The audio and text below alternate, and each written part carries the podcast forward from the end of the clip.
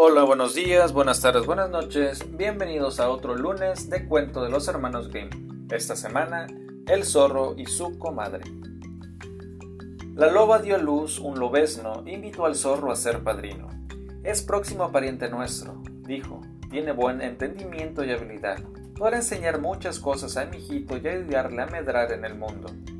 El zorro se estimó muy honrado y dijo a su vez mi respetable señora comadre, te doy las gracias por el honor que me hace.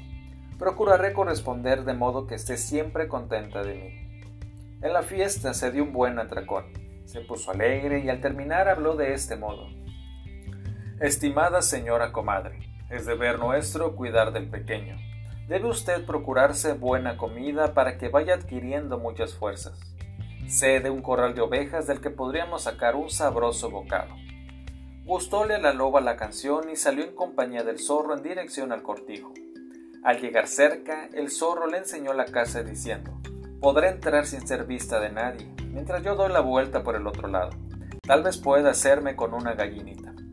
Pero en lugar de ir a la granja, tumbóse en la entrada del bosque y estirando las patas se puso a dormir. La loba entró en el corral con todo sigilo, pero en él había un perro que se puso a ladrar. Acudieron los campesinos y sorprendiendo a la señora comadre con las manos en la masa, le dieron tal vapuleo que no le dejaron un hueso sano. Al fin logró escapar y fue al encuentro del zorro, el cual, adoptando una actitud lastimera, exclamó Ay, mi estimada señora comadre. Y qué malo he pasado. Los labriegos me pillaron y me han zurrado de lo lindo. Si no quiere que estire la pata aquí, tendrá que llevarme a cuestas. La loba apenas podía con su alma, pero el zorro le daba tanto cuidado que lo cargó sobre su espalda y llevó hasta su casa a su compadre que estaba sano y bueno.